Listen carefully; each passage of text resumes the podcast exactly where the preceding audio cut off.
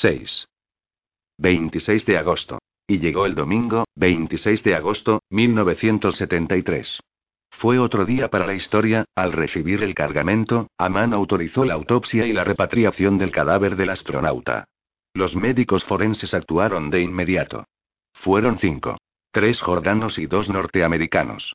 Los de mi país pertenecían a la Navy y a la USAF. Fueron seleccionados por Curtis. Según las comunicaciones llevadas a cabo por el general, la autopsia fue iniciada a las 7 de la mañana, hora local de Azrak. Pasé buena parte de ese domingo en el despacho de Doménico, pendiente del teléfono y del telex. Los resultados llegaron a las 16:34 horas, en un largo comunicado de los peritos médicos norteamericanos. En el encabezamiento del informe se leían unas frases de Curtis. Decían textualmente: A la atención de Jason. Las diatomeas también conducen a la luz vaya. Aquello me previno. Y seguían 62 páginas. Leí con avidez. Era un trabajo minucioso, muy profesional, en el que se adivinaba la mano experta y segura del forense de la Armada. Como referí en su momento, el código solo era conocido por Curtis y por quien esto escribe. Doménico, que también leyó el informe de los forenses, no supo interpretar el mensaje de Curtis en relación con las diatomeas. Ni yo se lo aclaré. El general pudo no haber enviado dicho infieme. Era confidencial. Sin embargo, todavía no sé por qué razón, se saltó las normas y lo hizo llegar al despacho del ayudante. En buena hora, al leer lo quedé desconcertado.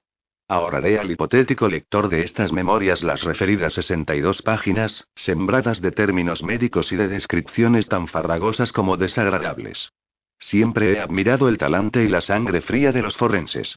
Haré referencia, únicamente, a los capítulos que, en mi opinión, arrojaban luz sobre el gran dilema. ¿Estábamos ante el cuerpo del ingeniero? A juzgar por lo descrito, y por los resultados, los peritos contaron con el apoyo de un aparataje más que aceptable.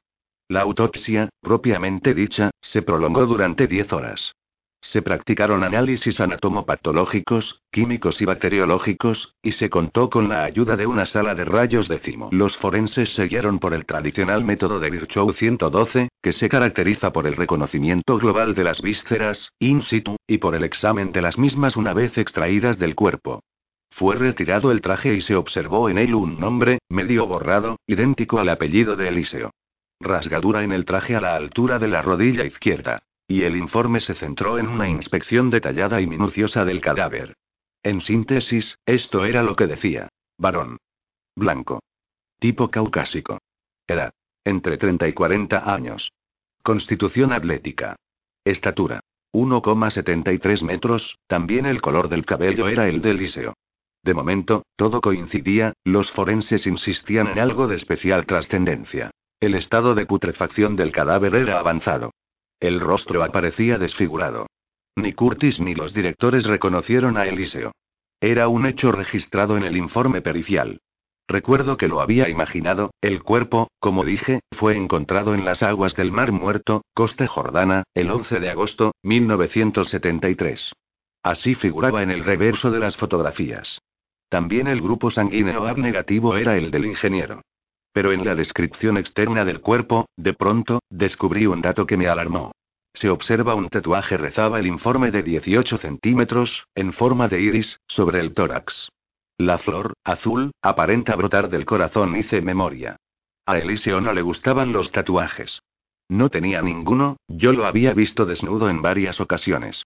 Lo lavé cuando contrajo aquel grave problema intestinal en septiembre del año 25, en el vado de las columnas 113, y también al final de nuestra aventura, últimas semanas del año 27 y primeros días de enero del 28, cuando cayó en coma 114. Eliseo no lucía ningún tatuaje. Aquel cadáver no era el de mi compañero. Lo sospeché en esos instantes, pero guardé silencio. El instinto tocó en mi hombro. Atención. Tampoco la dentadura coincidía. La de Eliseo era sana e impecable. En el informe forense se hablaba de dientes en guerrilla, y arruinados. ¿Podía deberse al impacto con el agua? Me pareció poco probable. A continuación leí algo que también me dejó confuso. Lo pensé detenidamente, pero no cuadraba.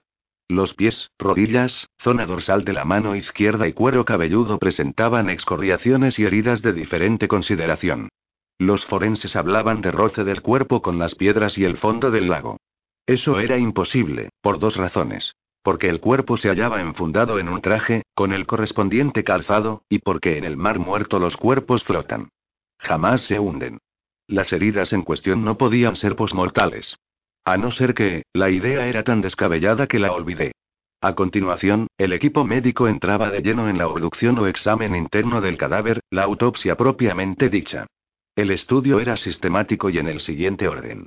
Raquís, cráneo, cuello, tórax, abdomen, aparato genitourinario y extremidades. La lectura no me dijo nada hasta que llegué a la inspección de los planos profundos y de la cavidad bucal.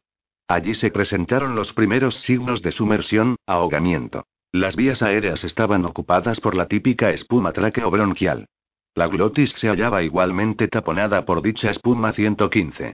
Los pulmones aparecían llenos de agua y considerablemente aumentados, dando la impresión de que no cabían en el pecho 116. El corazón se hallaba prácticamente abrazado por los pulmones. No salía de mi asombro. ¿Cómo era posible? El cuerpo portaba una escafandra y un traje especialmente diseñado. Era difícil que entrara agua. No fueron localizadas las manchas de Tardieu. El informe, al menos, no se refería a ellas. Las aberturas del tórax y del abdomen practicadas simultáneamente y mediante una incisión única, oval y elipsoidea reservaban otras sorpresas. Tras los análisis correspondientes se procedió a la extracción, por separado, de los dos pulmones. Para ello se llevó a cabo la sección del ilio. El informe señalaba congestión y marcada cianosis en el lado derecho del corazón. Los grandes vasos venosos aparecían distendidos y con sangre oscura. El esófago y el estómago albergaban aire y agua, así como barro, hierbas y otros materiales extraños. Tomaron muestras de todo. También hallaron arena en el líquido bronquial. Estaba cada vez más confuso. El mar muerto se encuentra enclavado en un desierto. En sus aguas es difícil hallar hierba. ¿Cómo llegó al estómago y a la región bronquial del supuesto Elíseo? Las livideces cadavéricas eran típicas de un ahogado. Resultaban más claras que en el resto de las asfixias mecánicas. El fenómeno hubiera sido explicable, en parte, por la hemodilución y por la permanencia del cuerpo en aguas frías. No era el caso. El mar muerto mantiene temperaturas que oscilan entre 21 y 31 grados Celsius. No lograba entender el singular asunto. El cadáver presentaba igualmente el llamado cutis anserino, debido a la rigidez cadavérica, y una extendida maceración cutánea, con arrugamiento generalizado de la piel de las manos y de los pies. Dicha piel tiene el aspecto de guantes y de calcetines, respectivamente. Y me dije, una vez más, eso no es viable, la maceración cutánea exige el contacto del cuerpo con un medio líquido. A partir de ahí, las sorpresas se encadenaron, el agua contenida en los pulmones y en el estómago fue analizada en los laboratorios de la base Jordana. No era agua salada. Era dulce. Quedé perplejo. En cuanto al barro hallado en el líquido bronquial, tampoco pertenecía al mar muerto. Carecía de aragonito, uno de los elementos constitutivos del barro del mar de la sal, aragonito, sal gema y yeso. ¿Y qué decir de la concentración de iones? El potasio, calcio y magnesio aparecían en concentraciones más bajas que las existentes en el mar muerto. No podía creer lo que leía. Lo repasé de nuevo. Correcto. Había leído bien. Los análisis eran claros y determinantes. El hombre murió por sumersión en agua dulce, aunque fue hallado flotando en el mar muerto, cuya salinidad oscila entre el 27 y el 27,5% 117. Agua dulce. Alguien nos estaba tomando el pelo, y las sorpresas arreciaron. En el examen de las vísceras surgió la adiposidad, un marcado endurecimiento y tumefacción de las grasas del cuerpo. La grasa se había vuelto blanca y rígida 118, adherida al tejido óseo y muscular. Pero lo más desconcertante es que el fenómeno de la adiposidad exige del orden de 5 a 6 meses en el proceso de putrefacción. Eché cuentas de nuevo. Aquella persona pudo fallecer en febrero o marzo, 1973, y la cuna se precipitó al lago el 28 de junio. En efecto. No salían las cuentas, para terminar de enredar el laberinto, el informe forense señalaba la presencia de nidos de callípora, una mosca que coloca los huevos en las zonas húmedas de las heridas, boca y ojos, fundamentalmente. Estas moscardas se reproducen a las pocas horas del óbito.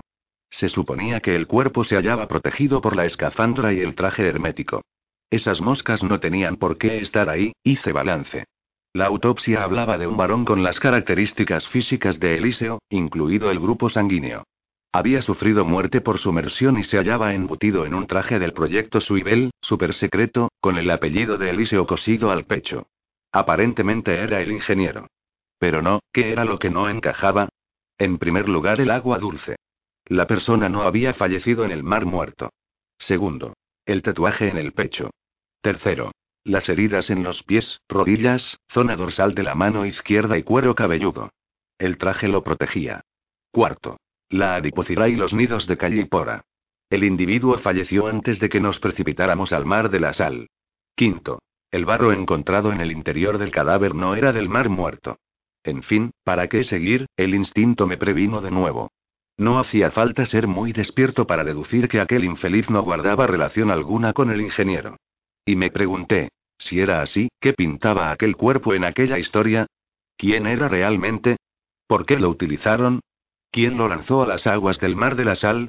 En esos momentos, no sé por qué, regresaron a la mente las imágenes de los misteriosos sobres lacrados que había recibido en la habitación del pabellón de oficiales, en el avispero, y en la casa de campo de Curtis. Marte, alerta, blasfemia y renuncia, traidor. No hice comentarios. Deduje que Domenico había reparado también en aquel cúmulo de despropósitos. Hasta un ciego lo hubiera visto, Curtis lo captó, y me advirtió. El ayudante, sin embargo, eligió el silencio. Un significativo silencio, soy un desastre. ¿Por qué no caí en la cuenta mucho antes? Doménico, en efecto, no era lo que parecía, pero vayamos por partes. No quiero desviarme. El informe de los forenses había terminado. Fue hallada agua en el estómago, en una cantidad superior a 500 mililitros. Esto significaba que el enigmático personaje estaba vivo cuando cayó, o lo arrojaron, al agua 119. Se detectaron hemorragias en el oído medio y en las celdas mastoideas. Y la autopsia fue redondeada, como decía, con los tradicionales exámenes complementarios. Radiológicos, microscópicos, químicos y bioquímicos. Fue así como se apreció opacidad de los senos paranasales, indicativo de sumersión o ahogamiento intravital. Mientras el sujeto estaba vivo, y una amplia colonia de protozoarios ciliados y diatomeas, los decisivos marcadores biológicos a los que hacía alusión el general en el encabezamiento del infieme. Las diatomeas también conducen a la luz los análisis, en efecto, identificaron tres tipos de diatomeas 120. Todas ellas aparecieron en la médula de los huesos largos, así como en la sangre cardíaca y demás órganos irrigados por la circulación sistémica. Las pruebas se repitieron con ejemplares existentes en el cerebro, pulmón, hígado y riñones. No había duda. El personaje se ahogó en plena lucha. La respiración agitada del infeliz, tratando de sobrevivir, arrastró aire y agua, con diatomeas. Primero fueron bombeadas al corazón y desde allí distribuidas por el resto de los órganos. Según los especialistas, la identificación de las diatomeas puede conducir al lugar exacto en el que se registró la sumersión o ahogamiento. En otras palabras, cada diatomea procede de un punto en el planeta. Supuse que los forenses tenían perfecto conocimiento del riesgo de contaminación existente en el proceso de investigación. Imaginé que tomaron todas las precauciones posibles. Di por bueno el hecho de que las diatomeas localizadas en el interior del cadáver eran ajenas al laboratorio. En este caso, las diatomeas detectadas fueron las siguientes: Scoliopleura lorami, Opepora mutabilis y Scoliopleura peisonis. En esos momentos no supe de qué lugar procedían. El informe tampoco hablaba de ello. Ahí concluía el trabajo de los peritos. En resumen, el ahogado no había muerto en el mar de la sal. Algo intentaba comunicarme el general Curtis, pero no estuve listo, me resigné. Esperaría su regreso a Edwards. Por cierto, del maletín ni palabra. Me pareció raro que el informe no lo mencionara. Domenico habló con Curtis a primera hora del lunes, 27 de agosto. El jefe del proyecto se mostró preocupado. El equipo había procedido al embalsamiento del cadáver, pero el papeleo para la repatriación del cuerpo era un asunto laborioso, casi agónico, que dependía por completo de los jordanos. Curtis, harto, llamó a los árabes mamporreros y bigardos. Nadie sabía cuándo lograrían salir de aquel agujero. El Pentágono empezó a impacientarse, y con razón. Si los jordanos descubrían que las granadas habían sido diezmadas, Curtis y el resto no saldrían con vida del país. Para colmo segundo Ménico, el Galaxy que había transportado las armas terminó huyendo como un conejo. Se necesitaba un transporte, con urgencia, que aterrizara en la base aérea de Azrak y rescatara al general, al equipo, y el féretro con el cuerpo del misterioso personaje. Pero no era tan sencillo, la situación en Oriente Próximo seguía deteriorándose, tal y como preveía el siniestro plan rapto de Europa. Representantes del rey jordano y del presidente egipcio venían celebrando intensas y frecuentes reuniones, con el fin de restablecer relaciones diplomáticas 121. La guerra, insisto, aullaba cada vez más próxima. Si Jordania establecía relación con Egipto, dada la inminencia del conflicto con Israel, la suerte de Curtis y los suyos podía verse seriamente comprometida. Y no eran frases hechas. Curtis lo sabía. El Pentágono lo sabía. Kissinger lo sabía. Nixon lo sabía. La situación empeoró. Las explicaciones secretas del gobierno USA sobre la presencia del astronauta en el Mar Muerto no fueron del agrado de Amán. La embajada norteamericana en Jordania cursó una nota confidencial al rey Hussein, explicando que el fallecido era miembro de una expedición conjunta y humanitaria entre judíos y norteamericanos para la investigación del mosquito Anopeles, paludismo. Jordania, naturalmente, no tragó. Y Curtis volvió a insultar a políticos y a militares, llamándolos rijosos y segundones. El general segundo Ménico se subía por las paredes. Yo dividí mi tiempo entre el avispero, en la revisión de los diarios, y las consultas en el Driden sobre la naturaleza y el origen de las diatómeas aparecidas en el cadáver. En el Centro de Investigación de Vuelos de NASA no sabían gran cosa. Y me remitieron a los departamentos oceanográficos de las universidades. Lo único que saqué en claro en aquellos momentos es que las referidas diatómeas procedían de Hungría, Texas y Baja California Sur. Mi confusión se multiplicó. Aquel infeliz se había ahogado a miles de kilómetros del mar muerto. El ayudante interrumpió las primeras investigaciones sobre las diatómeas. Tenía una buena noticia. Mejor dicho, tos. Al fin, el Pentágono había sobornado a los militares jordanos con una buena suma de dinero y el papeleo para la repatriación del astronauta se agilizó milagrosamente. La segunda buena noticia fue el avión de carga C-141, que volaba ya hacia la base de Azrak. Doménico no supo decirme dónde lo habían localizado. Supuse que podía proceder de una de las bases USA en Turquía. Llegaría a Jordania esa misma noche. Según el ayudante, nada más aterrizar, el C-141 cargaría el féretro y el equipo escaparía del lugar, rumbo a Atenas. Allí debían recoger a otros norteamericanos y hacer una nueva escala en la base de utilización conjunta de Torrejón, en Madrid, España. Si todo marchaba bien, para el 30, jueves, Curtis y el resto se hallarían de regreso en Edwards. Si todo marchaba bien, y todo fue perfecto, o casi, el avión partió de la base de Azrak y tomó tierra sin novedad en Atenas. Curtis se comunicó con su ayudante. El general aparecía más relajado. Pocas horas después, el C-141 se dirigía hacia España. Doménico anunció. El general tiene una sorpresa para ti, no dijo más. Curtis, probablemente, no le informó sobre el particular. ¿Una sorpresa? No me gustaban las sorpresas de Curtis. Y me la dio. Ya lo creo que me la dio, en Atenas se unieron al grupo los familiares de una serie de pilotos norteamericanos. Regresaban también a USA. Yo me encerré en el avispero y me dediqué a lo mío. Pero, hacia las 15 horas de ese 28 de agosto, llamaron a la puerta. Era Walter. Doménico volvía a reclamarme en su despacho, en el hangar rojo. ¿Qué tripa se la había roto esta vez? Encontré al ayudante desplomado en su sillón y pálido como la cera. Sujetaba el rosario con ambas manos, con fuerza, y lo besaba sin cesar. Me vio, pero no me vio. De vez en cuando suspiraba y decía, Dios. Dios. Dios. No logré que respondiera a mis preguntas. Besaba y besaba la crucecita y, de pronto, se desmayó. Solicité ayuda. ¿Qué le ocurría? Acudieron dos tenientes y trataron de reanimarlo. Buscaron agua. Fue inútil. Doménico estaba privado del todo. Pregunté, ¿Qué pasaba? Los tenientes parecían mudos. Comprendí. Ocultaban algo. No me miraron. Finalmente entró un capitán. Traía un telex en las manos. Observó la escena y se dirigió a uno de los teléfonos, ordenando el envío de una ambulancia. Y dejó el papel sobre la mesa del ayudante. No insistí. Nadie deseaba hablar. Al poco llegaron los sanitarios y se llevaron a Doménico. Se le cayó el rosario. Me agaché y lo recogí, con el propósito de devolvérselo, pero el ayudante ya no estaba. Fue entonces, al quedarme solo, y cerca de la mesa, cuando reparé en el telex que había traído el capitán. Dejé el rosario sobre el escritorio y algo, más fuerte que yo, me empujó a leer el texto. Tuve que leerlo por segunda vez. Dios. No supe qué hacer, y comprendí el porqué del desmayo de Doménico y el silencio de los tenientes. Tenía que haber un error, salí del despacho y busqué al capitán. Pensé que me hallaba en mitad de uno de mis sueños, pero no. Interrogué al capitán y el hombre bajó la cabeza. Y asintió con el silencio. Era cierto. El C-141, en el que viajaba el general Curtis, había desaparecido a las 22.50, hora local de España.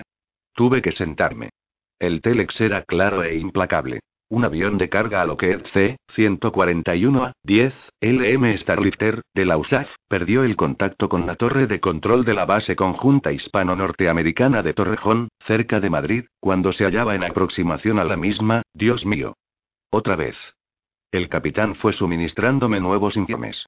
El avión se había estrellado en una zona boscosa, cerca de la localidad de Pastrana. No había duda. Era el C-141 en el que viajaban los tres directores de caballo de Troya, el féretro con el astronauta, los forenses y Curtis, así como los familiares de los pilotos que regresaban de un viaje turístico por Grecia. Las primeras noticias no hablaban de supervivientes. Alguien, caritativo, me sirvió un whisky. Como digo, todo era confuso. Los teletipos repiqueteaban información sin cesar, pero, en ocasiones, contradictoria. Hablaban de 24 víctimas. Nunca mencionaron el féretro. Número de registro del C, 141. 63, 8077. ¿Y qué importaba el registro? Número de serie. 300, 6008. El capitán lo verificó. Correcto. Tripulación. 7. Ocupantes. 18. Eso hacía un total de 25, ¿por qué hablaban de 24 fallecidos? Número de horas voladas por el C, 141. 14.372. Y un dato que me dejó perplejo. Nadie sabía en qué año fue construido. No lograba entender lo ocurrido, el avión podía ser viejo, pero la tripulación, dos pilotos y dos ingenieros, era excelente. Los conocía. Curtis era un tipo peligroso. Yo no comulgaba con sus ideas, pero tampoco le deseaba una muerte así. Sentí una enorme tristeza. Y pensé en Estrella, la generala. ¿Le habían dado la noticia? El capitán dijo que no sabía. Era mejor esperar. Estuve de acuerdo. Convenía confirmarlo todo. Y noté cómo el corazón aceleraba. Los teletipos gotearon hasta bien entrada la noche. El hangar rojo estaba patas arriba. Todos conocían, y odiaban, a Curtis. El C-141 llevaba una carga de 8 toneladas. Muy poco. Disfrutaba de cuatro motores Pratt Whitney TF-33, P-7, con 91 caballos de empuje cada uno. El peso máximo de despegue, autorizado, era de 147 toneladas. Tras una escala en Torrejón, el avión tenía previsto continuar a la base de McLeod, en Nueva Jersey, y de allí a Edwards. Doménico no regresó. A las 3 de la madrugada se facilitó la lista de fallecidos, así como la identidad del único superviviente. Curtis y el resto aparecían en el telex. El ocupante con vida era el navegante. William H. Ray. Los vecinos de un pueblo cercano al lugar del siniestro lo habían rescatado de entre los hierros retorcidos y humeantes. Al parecer fue trasladado al hospital más cercano. El aparato decían perdió altura en la aproximación y fue a estrellarse contra los olivos. El C-141 se partió en dos y se incendió. De madrugada empezaron a llegar fotografías del siniestro. Me sentí hundido, los restos del avión se hallaban esparcidos entre encinas y olivos. Algunos bomberos procedían al apagado de los rescoldos. Dios mío. El aparato aparecía boca abajo.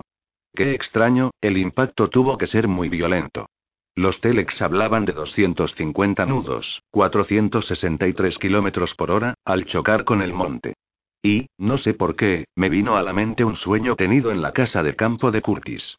En él vi los restos de un avión y las pieles de lacayas, de Puccini, de Onassis y de Kempis colgadas de los árboles. Me estremecí. ¿Por qué en la ensoñación no se veían los restos de Curtis? El destino tocó en mi hombro de nuevo, pero no caí en la cuenta, me hallaba demasiado espeso como para andar con sutilezas. Y seguí pensando en la estrella. Pobre mujer. Sus palabras sonaron cinco por cinco en mi cerebro. Curtis teme por su vida, pero me enredé en las fotografías y en las informaciones que seguían proporcionando los teletipos y olvidé, de momento, los temores de la generala. Dios bendito.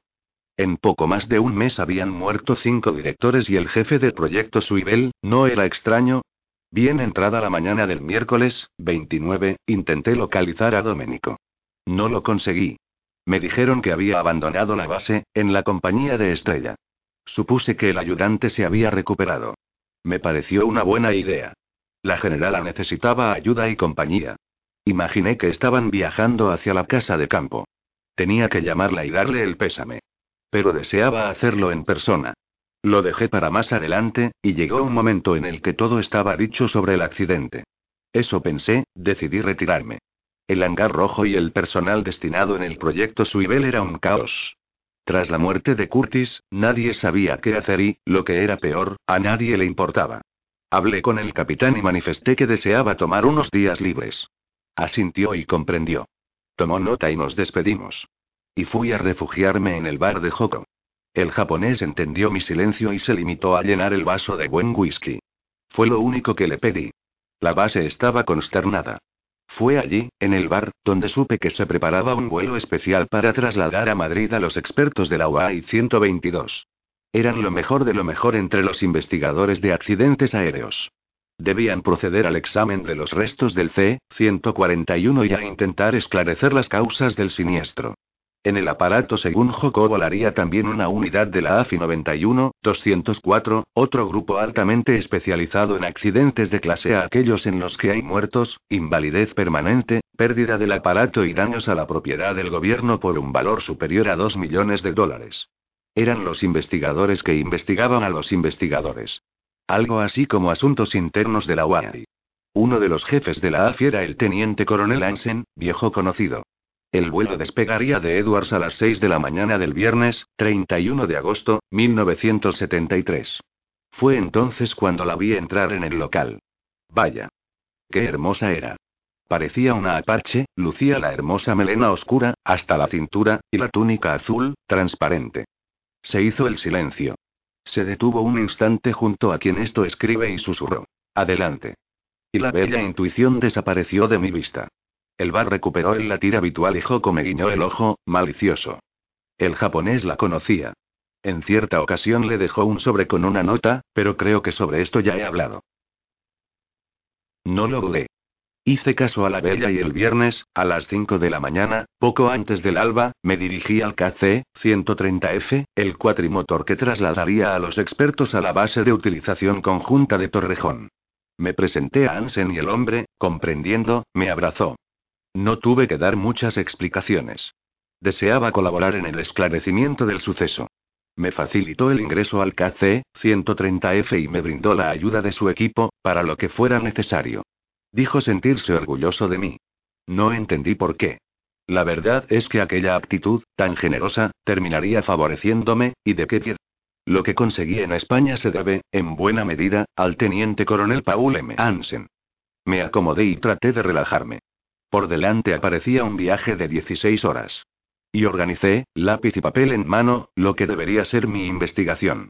Primero trataría de conversar con el superviviente, el teniente Ray. Después visitaría la zona del siniestro e interrogaría a los testigos, si es que lo sabía. Mi castellano estaba un poco oxidado. No importaba. El padre azul cuidaría de los detalles, después, ya veríamos. Y en un momento del viaje, súbitamente, como si todo estuviera mágica y minuciosamente calculado, acudió a mi mente el recuerdo de unos singulares sueños, todos relacionados con Curtis. Quedé asombrado. Ahora, sabiendo lo que sabía, dichas ensoñaciones cobraron un valor muy especial. La perla de los sueños, el primero, como relaté en su momento, tuvo lugar en febrero del 26, en plena aventura. En la ensoñación, quien esto escribe se hallaba en Saidan, en el Palomar. Miraba por la ventana. Era una noche estrellada, preciosa. De pronto, en el sueño, alguien tocó mi hombro derecho, y lo hizo un par de veces. Me volví pero no había nadie. Entonces oí una voz desconocida que decía, en arameo. Ya es hora de que vuelvas a la realidad. No comprendí y retorné a la ventana. Al poco, sin embargo, alguien volvió a tocar en el hombro, esta vez en el izquierdo, y por tres veces. Me volví, asustado, pero el palomar seguía vacío. Y aquella voz sonó de nuevo en mi cabeza, 5 por 5. Deja de mirar por la ventana y regresa a la realidad. En esta oportunidad la voz lo hizo en inglés. Y en eso llamaron a la puerta de la habitación. Era el maestro. Sonrió, alargó el brazo izquierdo, y me entregó una de las ampolletas de barro, utilizadas por quien esto escribe en la visita a Caná 123. En el interior descubrí un pequeño pergamino. Estaba escrito en inglés. Decía: Curtis te precederá en el reino de los cielos, Isaías 29, 8. Algo más abajo se leía: Alerta, pero ten calma. No temas, ni desmaye tu corazón, Isaías 7, 3. Fin del sueño. Recuerdo que hice consultas. Las referidas citas de Isaías no me dijeron nada. Tampoco entendí lo de Curtis. No en esos instantes. Isaías, 29, 8, habla de sueños, pero no caí en la cuenta, 124 en cuanto a la segunda parte, Isaías 7, 3 Santa Claus confirmó lo que sospechaba. ¿Se trataba de un error? La frase alerta, pero ten calma. No temas, ni desmaye tu corazón, no correspondía al versículo 3 sino al 4. Quedé intrigado y sorprendido por el sueño, pero ahí quedó la cosa. Curtis tenía dos nombres de pila en la vida real. Uno era Isaías, y fue durante el vuelo, cuando, papel en mano, me puse a jugar con los números de las citas bíblicas. Después de lo vivido con el código me pareció normal, era noche cerrada sobre el Atlántico. Me quedé hipnotizado. Miraba los números, pero no daba crédito. Era mágico. ¿Cómo era posible? Isaías 29, 8 e Isaías 7, 3 podía ser leído de otra forma. 29 de agosto de 1973. Dios santo. Era la fecha en la que había muerto el general. Claro, Curtis, Isaías, te precederá en el reino de los cielos. Quedé lívido. Y creí entender la segunda parte de lo soñado. Alerta, pero ten calma. No temas, ni desmaye tu corazón alerta, sí, el destino me reservaba nuevas e importantes sorpresas. No temería, pasase lo que pasase. No desmayaría mi corazón. El maestro estaba conmigo, y recordé otro de los consejos, en realidad una orden, del general. Pase lo que pase, y veas lo que veas, no renuncies, mensaje recibido. El segundo y no menos extraño sueño, también relacionado con Curtis, me dejó perplejo, pero no supe interpretarlo. No en esos momentos. Era lógico. Las cosas llegan cuando tienen que llegar, sabía que el destino observaba con atención. A lo que voy. Esa segunda ensoñación tuvo lugar en la noche del 26 de julio, en mi habitación, en el pabellón de oficiales. En el sueño vi a un niño desnudo, boca abajo. Tenía la cara de Curtis. Una mujer le abría la espalda con un cuchillo y sacaba algo negro. Lo introducía en un frasco de cristal y me lo mostraba. Pensé que se trataba de pólvora. Lo probé. No era pólvora. Desperté cuando una nube palpitante se me echaba encima.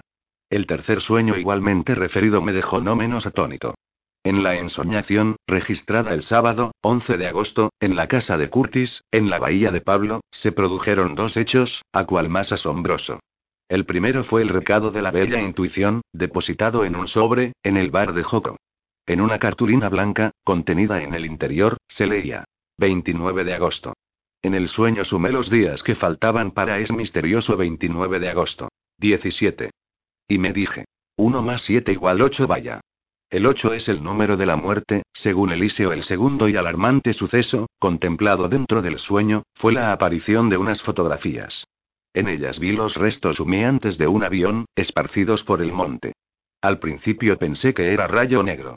Nada de eso, era un avión, con la cola en forma de T. Curtis no se hallaba entre los fallecidos que colgaban de las ramas de los árboles. Yo, al menos, no vi su piel.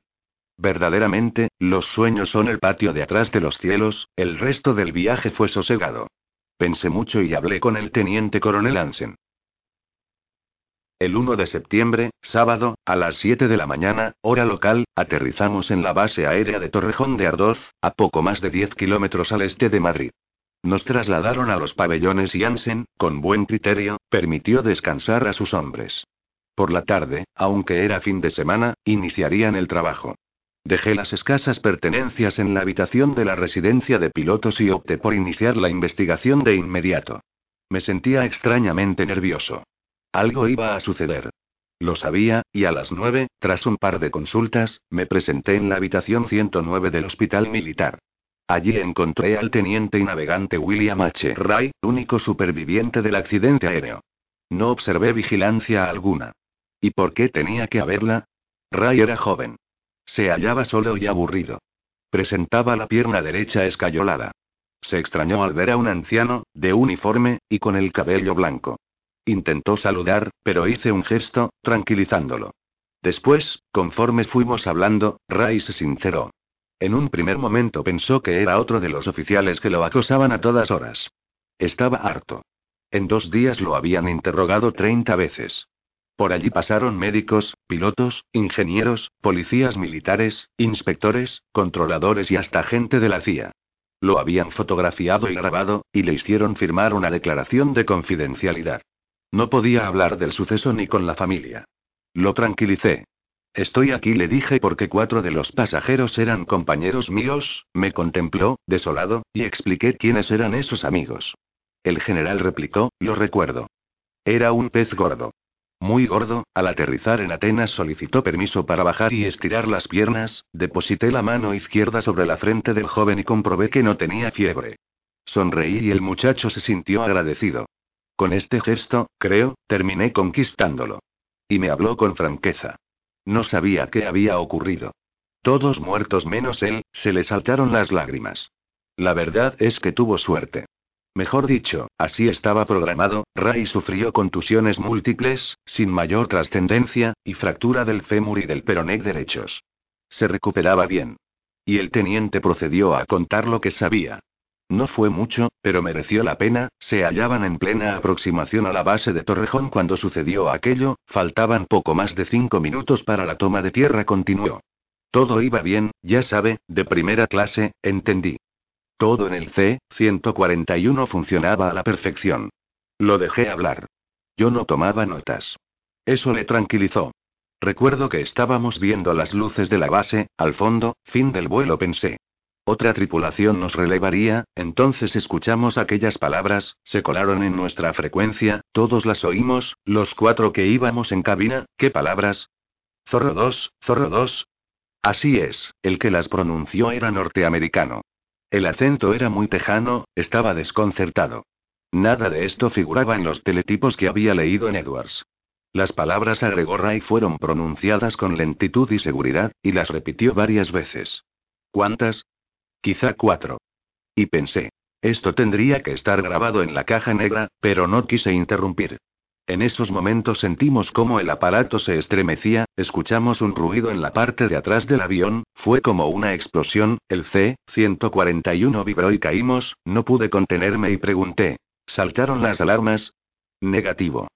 ¿Saltaron después, tras aquel ruido, y antes de la explosión? Negativo.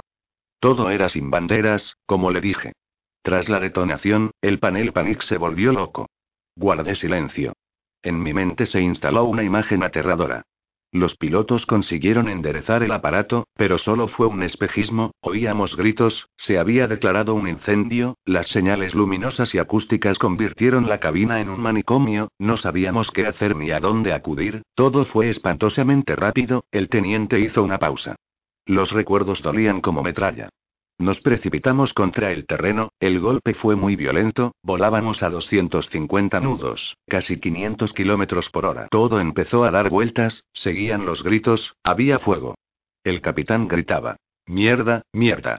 Entonces dejamos de dar vueltas, yo estaba cabeza abajo, sujeto por los cinturones, me solté como pude y caí, los pilotos y el otro ingeniero estaban muertos, destrozados, se escuchaban gemidos, había humo y fuego por todas partes, la pierna derecha me dolía, olía a carne quemada, Ray se detuvo, agotado. Le proporcioné agua. En eso entró una enfermera. Me miró de arriba abajo. Dejó una meditación sobre la mesilla, sonrió, y desapareció a la misma velocidad que había llegado. Tenía que darme prisa, pero no debía forzar al voluntarioso Ray. Bastante estaba haciendo, no podía mover la pierna derecha, continuó. Y empecé a gritar con desesperación, las llamas me rodeaban, creí llegada mi hora, quise rezar, pero estaba aterrorizado, después apareció aquel hombre, me habló en español, no lo entendía, se jugó la vida, llegó hasta mí y trató de levantarme. No pudo, finalmente lo consiguió. Me agarré a su cuello con desesperación. Entonces me sacó del lugar, llegó un segundo hombre, hablaron entre ellos, gritaban, finalmente se pusieron de acuerdo y cargaron conmigo, un minuto más y las llamas me hubieran devorado, eso era todo, y no fue poco, insistí en el asunto de las alarmas luminosas y acústicas del avión y Ray se ratificó en lo ya mencionado. Antes de la explosión todo funcionó correctamente.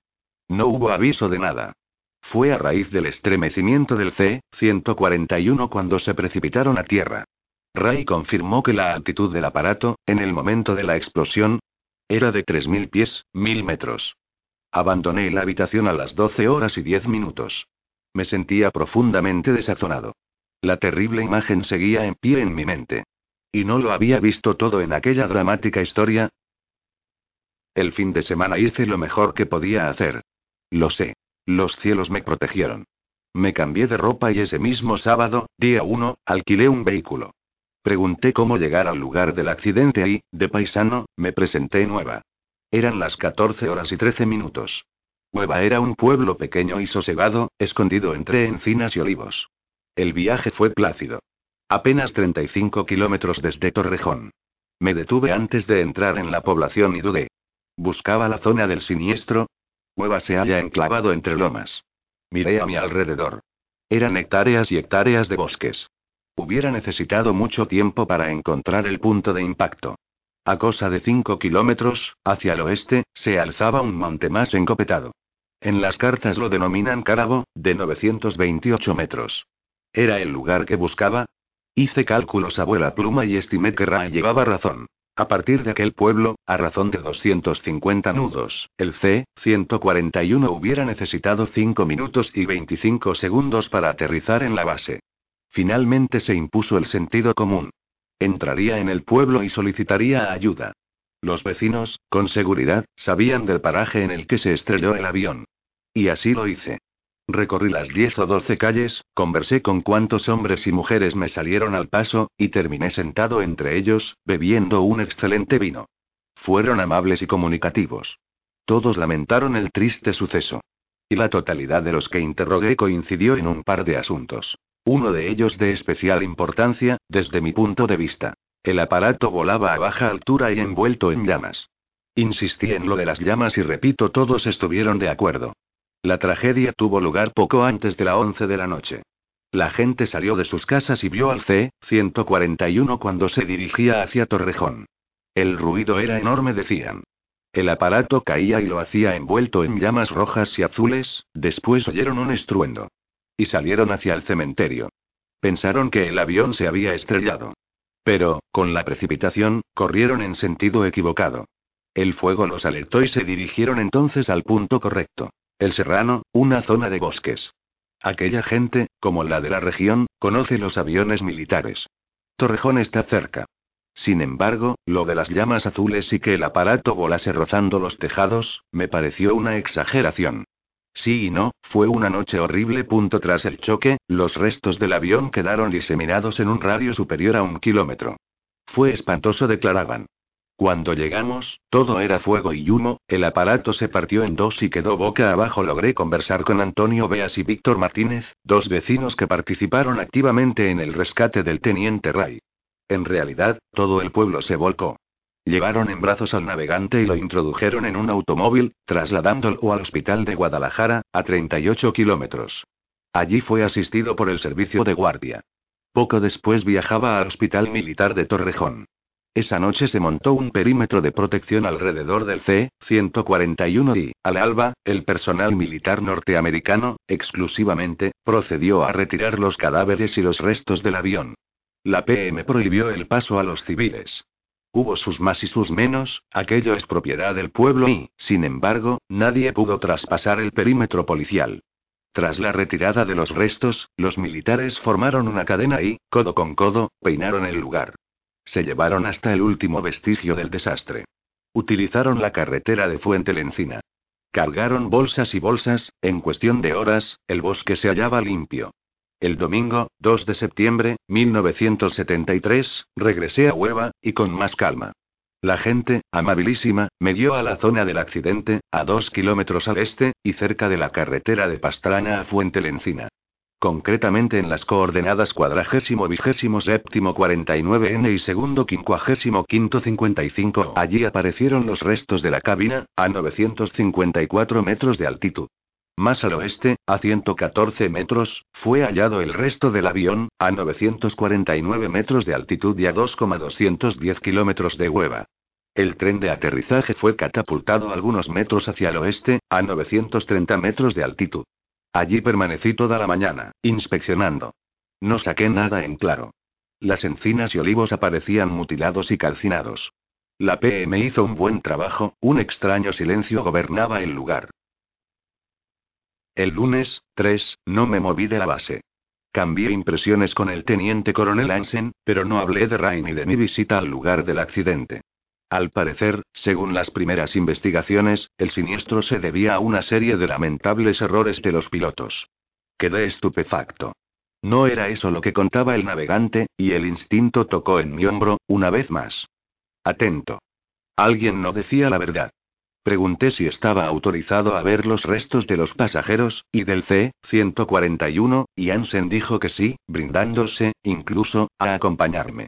Aquella fue una jornada igualmente angustiosa, los restos mortales de los 24 fallecidos habían sido depositados en una improvisada morgue, en uno de los hangares no utilizados habitualmente. La policía militar vigilaba el exterior. Me asombró el despliegue. Los muertos no precisan vigilancia, el espectáculo era desolador. Largos tableros blancos, con pies en forma de tijera, hacían de mesas. Formaban una U. Alguien, sensible y respetuoso, situó un Cristo de madera entre los brazos de la U. Al pie del crucificado ardía una vela y una cuarta de incienso. Lo agradecí, no supe por dónde empezar. El teniente coronel permaneció en la puerta del hangar, en conversación con algunos oficiales de la 401 Tactical Fighter Wing.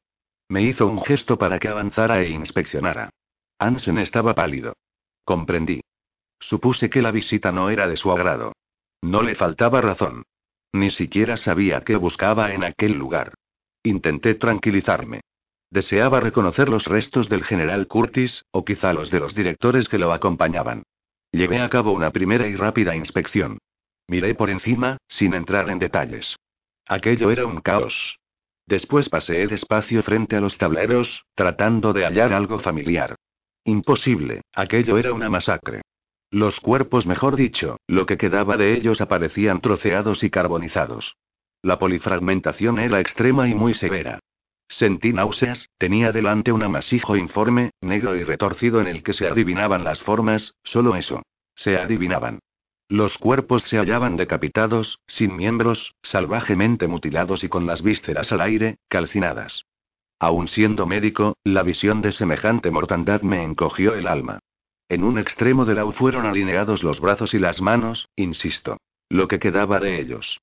Cerca se hallaban los pies y los restos de las piernas. Me detuve frente a varias de las cabezas. Aparecían trituradas. No reconocía a Curtis, ni tampoco a los directores. La identificación de las víctimas aceptando que se hiciera era un trabajo lento y casi humanamente imposible. El deterioro y, sobre todo, la fragmentación y quemado de los cadáveres, complicaba mucho la tarea de los médicos forenses. Necesité una hora para medio acomodarme al lugar. Ansen, aburrido, terminó haciéndome una señal y se retiró. Como digo, no fui capaz de reconocer los restos de Curtis, ni los de ningún otro. El Cristo miraba al suelo, con razón. Aquello solo era muerte y tristeza. Y, no sé por qué, continuó la búsqueda, búsqueda. ¿Qué era lo que esperaba encontrar? No tenía ni idea, pero seguí paseando ante los restos. De vez en cuando me inclinaba sobre una pierna o sobre un tórax e intentaba leer. ¿Qué había sucedido? ¿Por qué el C-141 se estrelló? Y el cielo me guió. Estoy seguro. Fue en una de las minuciosas inspecciones cuando reparé en algo que me llamó la atención. Algunos cadáveres presentaban restos de ropa. La mayoría no. Pensé en el fuego o en un blast, síndrome de onda explosiva, 125. Era como si algo hubiera arrancado las vestiduras, desnudando los cuerpos. Y la vieja idea regresó a mi mente. Fue una explosión lo que derribó el C-141, las polifracturas, desintegraciones, aplastamientos y mutilaciones que tenía a la vista apuntaban en esa dirección. Pero rechacé la idea. Solo eran suposiciones. El detalle de las ropas, sin embargo, me puso en alerta. Continué la inspección y detecté otro asunto que me dejó confuso. Volví a contar y comprobé que estaba en lo cierto. El número de víctimas ascendía de 24, sin tener en cuenta el cadáver del supuesto Eliseo. ¿Por qué, entonces, solo aparecían 11 piernas y 12 pies? ¿Dónde estaba el resto? Yo mismo me respondí. Desintegrado. ¿Cómo era posible? En un impacto contra el suelo, los cuerpos pueden quedar seriamente mutilados, pero no desintegrados. Y pensé. El lugar del accidente fue peinado por los soldados, y codo con codo. Era difícil que una pierna o un pie hubieran permanecido perdidos en el bosque, algo no encajaba. Faltaban 39 piernas y 38 pies, aquello no era normal. Solo recibí una respuesta. Los pasajeros fueron desintegrados por un blast, y en pleno vuelo. Eso significaba la detonación de un artefacto explosivo en el interior del C-141 o bien, no, eso era una barbaridad. Y olvidé la idea que acababa de llegar a mi mente. Un misil. En cuanto al féretro, con el cadáver del supuesto Eliseo, ni rastro. Permanecí una hora más en el hangar. El resultado fue negativo. Como dije, no fui capaz de identificar a Curtis, ni a los otros. En la puerta, dos forenses comentaban. Son las órdenes, presté atención. No hay más remedio que hacer boiler. Boiler, en el argot de los forenses de la USAF, era hacer olla carnicera con los restos de una catástrofe. En otras palabras, Llenar los féretros como fuera. No importaba mezclar los restos. Para alcanzar el peso aproximado de la víctima se cargaba el ataúd con hierro o, incluso, con los restos del avión siniestrado. El féretro quedaba sellado y nadie estaba autorizado a abrirlo. Mucho menos los familiares. Abandoné el lugar, espantado, y con una espesa duda. ¿A qué me enfrentaba en esta ocasión?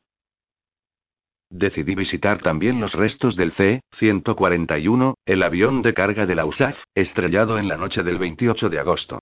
La policía militar me escoltó hasta un segundo hangar, no demasiado lejos del primero, igualmente en desuso, en el que fueron almacenados los restos del tetramotor a reacción. La vigilancia era superior a la que había visto en la improvisada morgue. Un sargento de la PM se cuadró al recibirme y se brindó a acompañarme.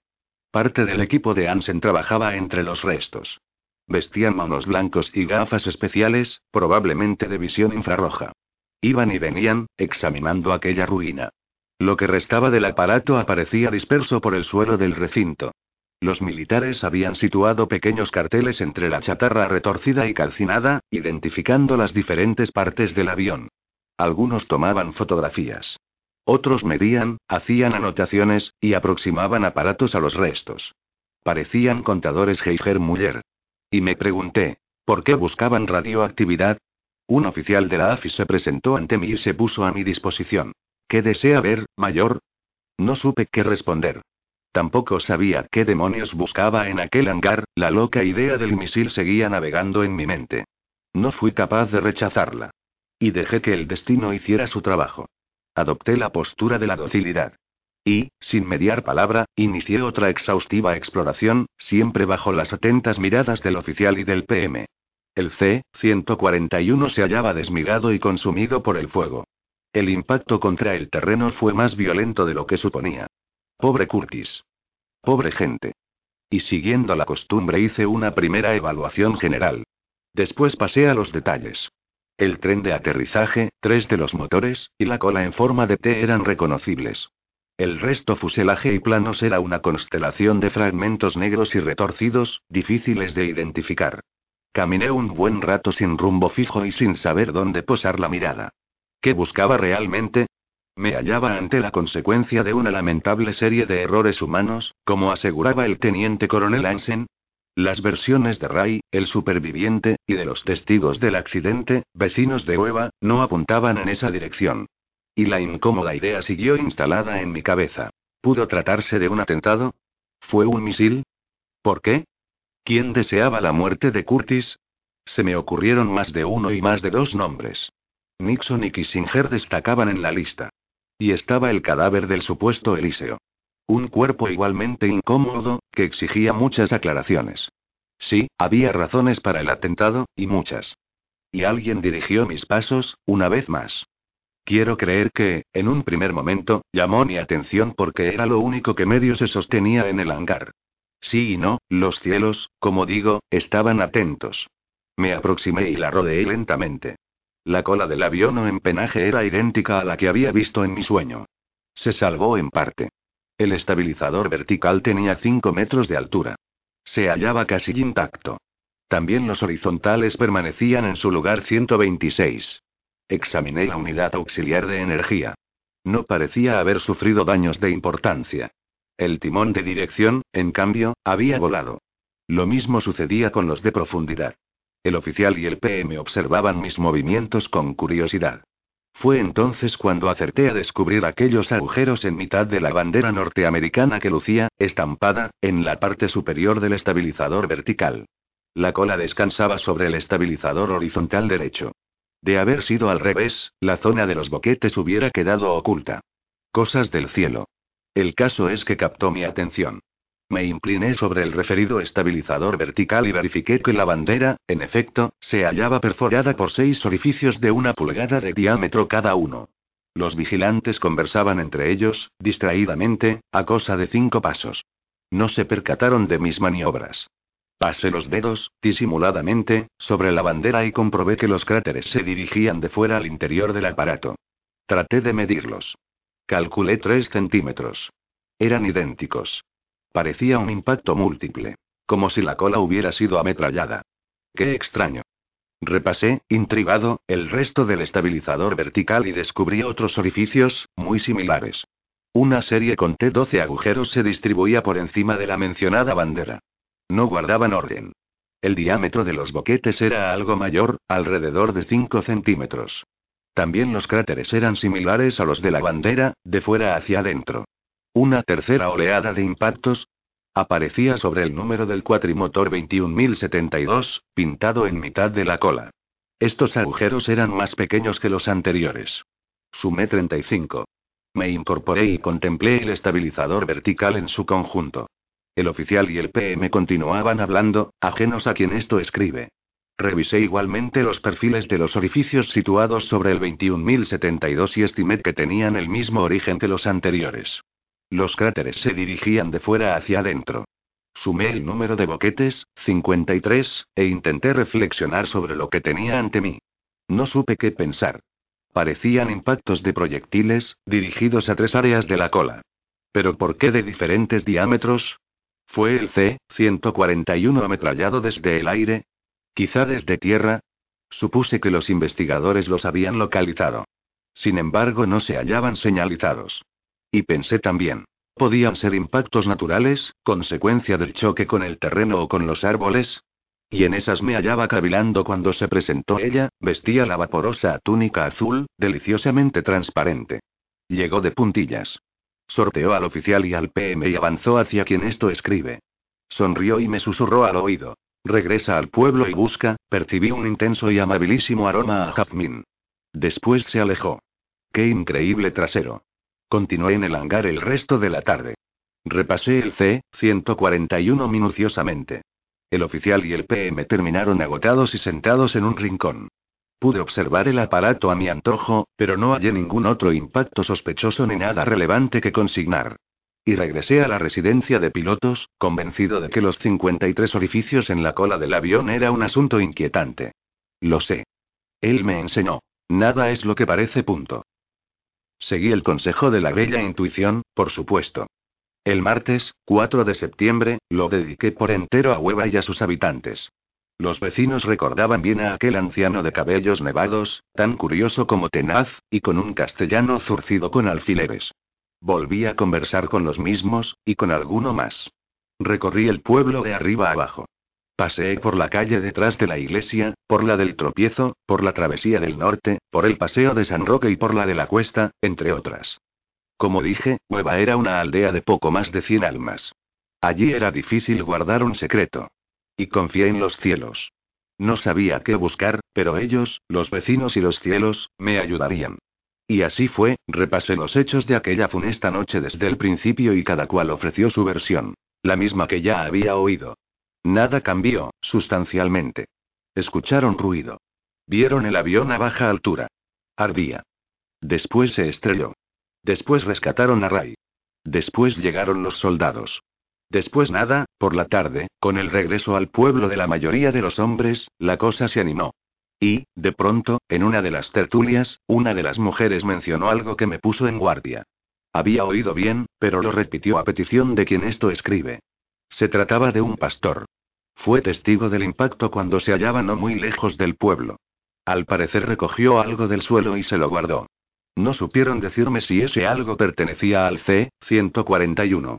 No supieron o no quisieron, traté de localizar al pastor. No fue posible. Anda por las cuestas, explicaron los vecinos. Regresará al anochecer y esperé, naturalmente. El pastor cuya identidad no debo desvelar por razones de seguridad era un tipo joven, de unos 30 años, parco en palabras, y desconfiado. Aceptó mi presencia a regañadientes. Después, al ver cómo asomaban algunos dólares en mi billetera, se fue haciendo más y más comunicativo, nos quedamos solos y le ofrecí 100 dólares. Mano de santo. Respondió a todas mis preguntas. Mejor dicho, a casi todas. Confirmó la versión de la vecina. Esa noche, él se hallaba cerca del lugar donde se estrelló el aparato. Lo vio volar muy bajo. Procedía de la zona del embalse de Entrepeñas. Sobrevoló el cercano pueblo de Valdeconcha y fue a estrellarse a cosa de 300 metros de la carretera comarcal 200, al este de Hueva. El aparato, según el pastor, volaba con una lengua de fuego en la cola. Eran llamas azules, después se estrelló contra el suelo y recorrió más de 700 metros, envuelto en una bola de fuego. Por último, el C-141 se vio sujeto a varias explosiones. Al preguntar si vio otros aviones en los alrededores, se encogió de hombros, y desvió el tema y la mirada. Presentí que ocultaba algo. Sirvió vino y queso y cayó en un significativo mutismo. Comprendí. Ofrecí otros 100 dólares y el individuo exclamó. Por ese precio no recuerdo nada de nada, maldito zorro. Me interesé por el objeto que había hallado en el lugar del siniestro y el pastor se apresuró a negar nuevamente. Él no recogió nada. Así se lo hizo ver a los militares que lo interrogaron. Extraje otro billete y repetí la pregunta. ¿Robaste algo en el lugar del accidente? El pastor palideció. Me arrebató el dinero y proclamó por lo más santo que él no había robado nada. Y añadió. Ni siquiera lo encontré donde se estrelló el avión, cayó en su propia trampa. Y no tuvo más remedio que aclarar que fue en otro paraje donde encontró aquello. ¿Aquello? ¿Las barras? ¿Qué barras? Se encogió de hombros de nuevo. Esta vez fue sincero. El pastor no sabía de qué se trataba. Rogué que las mostrara. Sonrió, pícaro, e hizo el gesto internacional del dinero. Me rendí. Ofrecí otros 100 dólares y el tipo desapareció de mi presencia. Al poco regresaba con un pequeño envoltorio. Lo depositó sobre la mesa y procedió a desenvolverlo con gran misterio. Y a la luz de la humilde bombilla quedaron al descubierto dos barras de 5 y 8 centímetros de longitud por unos 8 milímetros de grosor. Eran blancas y brillantes. Pregunté si podía tocarlas. Hizo un gesto afirmativo y tomé una de ellas. Era metal. Mejor dicho, una aleación, pesaba y parecía especialmente dura. Creí saber de qué se trataba, el pastor aseguró que las había hallado en el bosque, a cierta distancia del punto en el que se estrelló el avión. Insistí en el asunto y se mantuvo firme. No las encontró entre los restos del C-141. Fue más al este, y propuse algo. Le compraba las barras por otros 100 dólares, siempre que aceptara llevarme al lugar exacto donde las halló. Lo pensó cinco segundos. Reclamó mil dólares y solo por la barra más corta. Regateamos como verduleras. Finalmente llegamos a un acuerdo. Me quedé con la barra pequeña y por 500 dólares. Me hizo jurar que no diría nada a nadie. Y así ha sido. A la mañana siguiente, al alba, me guiaría hasta el paraje en el que descubrió las barras. Nos dimos la mano y cerramos el trato. ¿Podía confiar en él? No demasiado, pero no tenía alternativa. Entrada la noche regresé al turismo de alquiler. Allí, en el interior, examiné la barra de metal e intenté atar cabos. Malditos bastardos. Y la vieja idea prosperó. El C-141 había sido derribado. 5 de septiembre. Pasé la noche en el vehículo. La tensión y el regateo con el paisano me vencieron. Desperté hacia las 5 de la madrugada, sobresaltado. Las sospechas eran insoportables. ¿Fuimos nosotros quienes derribamos el aparato en el que viajaban el general y el equipo de directores? ¿Fuimos capaces de una atrocidad así? Cosas peores hemos hecho, y la condenada barra posiblemente de titanio me revolvió el estómago. Tenía que estar seguro. Convenía visitar el lugar donde el pastor decía que las encontró, inspeccionarlo a fondo y, posteriormente, analizar el metal. Sabía dónde y cómo hacerlo. Y poco antes del amanecer crucé el pueblo y me senté frente a la puerta de la vivienda del pastor. La aldea dormía, acurrucada en blanco y negro. Y esperé. Es curioso. Mi vida es una permanente espera. El alba asomó entre las colinas, me vio, y se puso violeta. Mi color favorito. Menos mal que alguien me tenía en consideración, el cabrero no tardó en dar señales de vida. Primero se encendió una luz en la casa. Después vi sombras. Por último, la puerta se abrió y apareció el negociante en dólares. Se sorprendió al verme, pero no dijo nada. Ni buenos días. E hizo un gesto para que lo siguiera. El pueblo, como digo, estaba en el último sueño. No tardaría en abrir los ojos y ventanas. Abandonamos la aldea rápida y sigilosamente. Al poco nos deteníamos en un aprisco de piedra. El joven abrió la portezuela y dejó salir a una veintena de merinas blancas y lanudas. Una de ellas tomó el mando y tiró de las hermanas. El pastor gruñó algo y se fue tras las ovejas. En eso vi aparecer un perro alto y bullandero, con el cuerpo pintado a pinceladas blancas y negras. Me recordó el braco del mediodía, pero no estoy seguro. Tenía los ojos como el ámbar y el rabo cortado. Me olisqueó, curioso, dándome su aprobación. Después dio un salto y se lanzó a un galope corto tras el amo. El bullanguero alcanzó al pastor y trató de hacerle fiestas, pero el dueño respondió con una coz. El pobre animal lloró algo poco y se quedó atrás. Y así, sin cruzar una palabra, ascendimos y bajamos toda suerte de colinas. La marcha se prolongó casi dos horas. El bullanguero era el único preocupado por quien esto escribe. Se detenía y esperaba. Me recordó a Zal, el perro del maestro. También tenía una mirada acariciante. Marchamos siempre hacia el este. Las ovejas conocían el camino. No se detuvieron en ningún momento. El perro se desviaba en ocasiones y se perdía entre las encinas y los olivos. Le veía dibujar muestras. Era un cazador nato. Supuse que nos hallábamos en tierra de conejos y de liebres. Traté de tomar referencias, pero los horizontes aparecían y desaparecían en cada loma. Me resigné. En un momento determinado, el pastor rodeó una aldea, por el sur, y continuó hacia el noreste. Después, de regreso a la base, lo supe. Era el pueblo de Valdeconcha, relativamente próximo a Hueva. Una carretera comarcal, la 2007, lo visitaba a diario. Hice algunos cálculos mentales. Nos hallábamos lejos del lugar del accidente del C-141. Estimé que a cosa de 3 kilómetros. Una hora después, hacia las 10, nos deteníamos en una barranca de mediana profundidad, con el cauce sembrado de piedras rojas, y las laderas arboladas. Fin del viaje. El pastor lanzó otro gruñido y las merinas se detuvieron. Y empezaron a remolonear, a la búsqueda de tallos frescos. El de los dólares se dirigió a mí y señaló un árbol cercano. Ahí fue, me aproximé al lugar marcado, pero no vi nada especial. Se trataba de un moráceo de tronco grueso y gran copa, con las hojas en forma de corazones. Y me pregunté, ¿qué hacía aquel moral, solitario y perdido, en mitad de una tribu de encinas? No me di cuenta en esos momentos. El cielo habla así, con señales, hojas en forma de corazón. Ahí las encontré, insistió el pastor, al tiempo que indicaba la base del moral. No esperó respuesta. Se retiró a la sombra de una de las encinas y se dispuso a desayunar. Me esforcé por averiguar en qué lugar nos hallábamos. Lo logré a medias. No disponía de mapas y tampoco de una brújula. Tuve que valerme del sol y de los dibujos lejanos de los pueblos de Valdeconcha y de Hueva, así como de las carreteras que blanqueaban entre los bosques. Una, como dije, era la que unía Pastrana con Valdeconcha y otro pueblo llamado Alóndiga, más al norte. En paralelo, hacia el oeste, corría otro camino comarcal, CM 200, que desembocaba en Fuente Lencina. Estas fueron mis referencias. Una vez en la base comprobé que las barras del posible titanio fueron encontradas a 4,5 kilómetros, en línea recta, del punto de impacto del C-141. Y la idea del derribo del aparato siguió conquistándome. Pero necesitaba más información. Me concedí un respiro y jugué un rato con el bullandero. Tenía las orejas finas y largas y bien enrolladas por detrás de la línea del ojo. Las pulgas se lo comían, después probé fortuna. Tomé el moral como referencia y empecé a inspeccionar la zona, trazando círculos en torno al árbol. Y así escaparon 15 o 20 minutos. No percibí nada anormal. Quizá me estaba equivocando, el pastor había encendido un cigarrillo y me contemplaba, avaricioso. Sentí hambre, pero me contuve. Y proseguí la búsqueda, ¿de qué? Entonces ocurrió algo providencial. El perro, como buen cazador, me rodeaba entre los árboles. Y, súbitamente, quedó inmóvil, apuntando con la trufa rosa hacia una gran roca. El cuerpo era una flecha.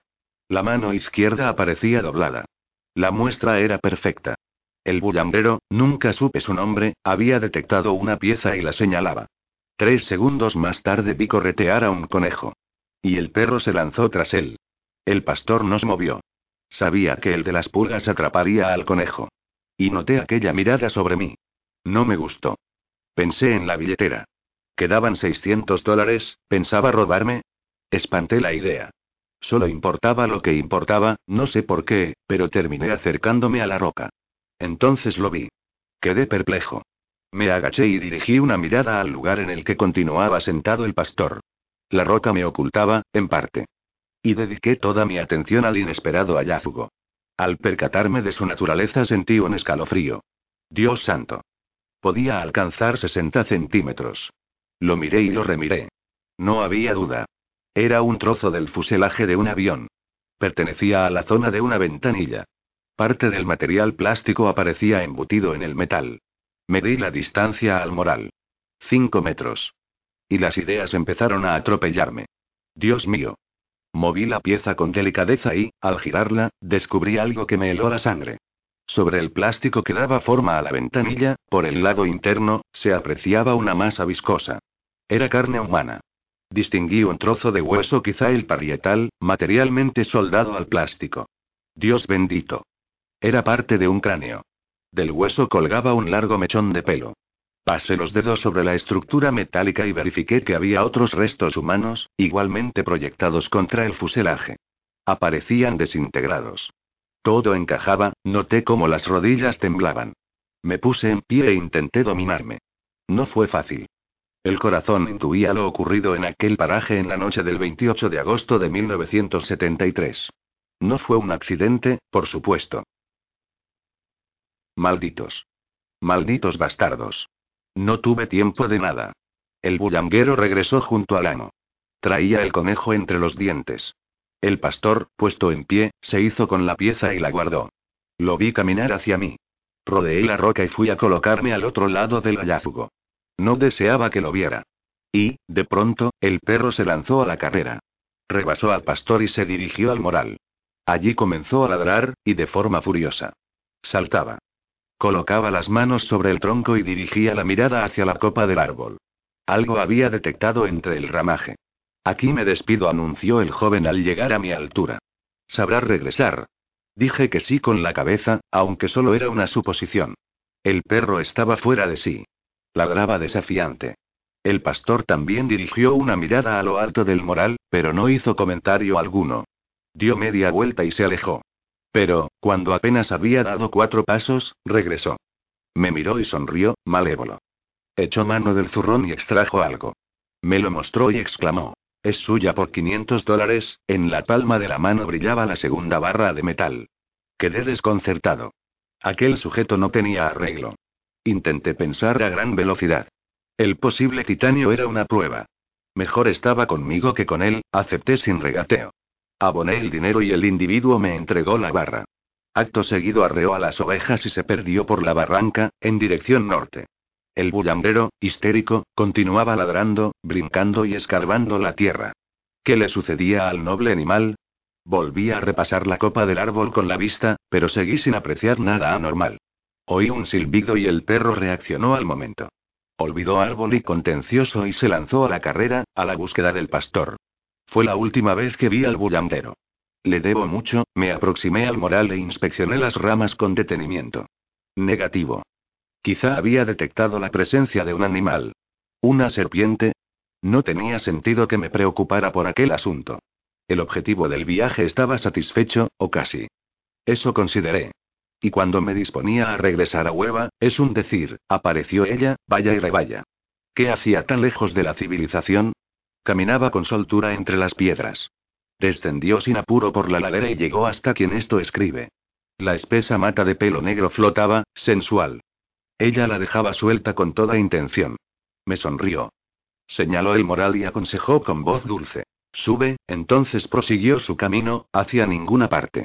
Marchaba descalza y de puntillas. Dios mío. ¿Estaba perdiendo el juicio? ¿Qué hacía? ¿Seguía el consejo de la bella intuición? Consulté el reloj. Tenía tiempo de sobra, aceptando que supiera hallar el camino de vuelta.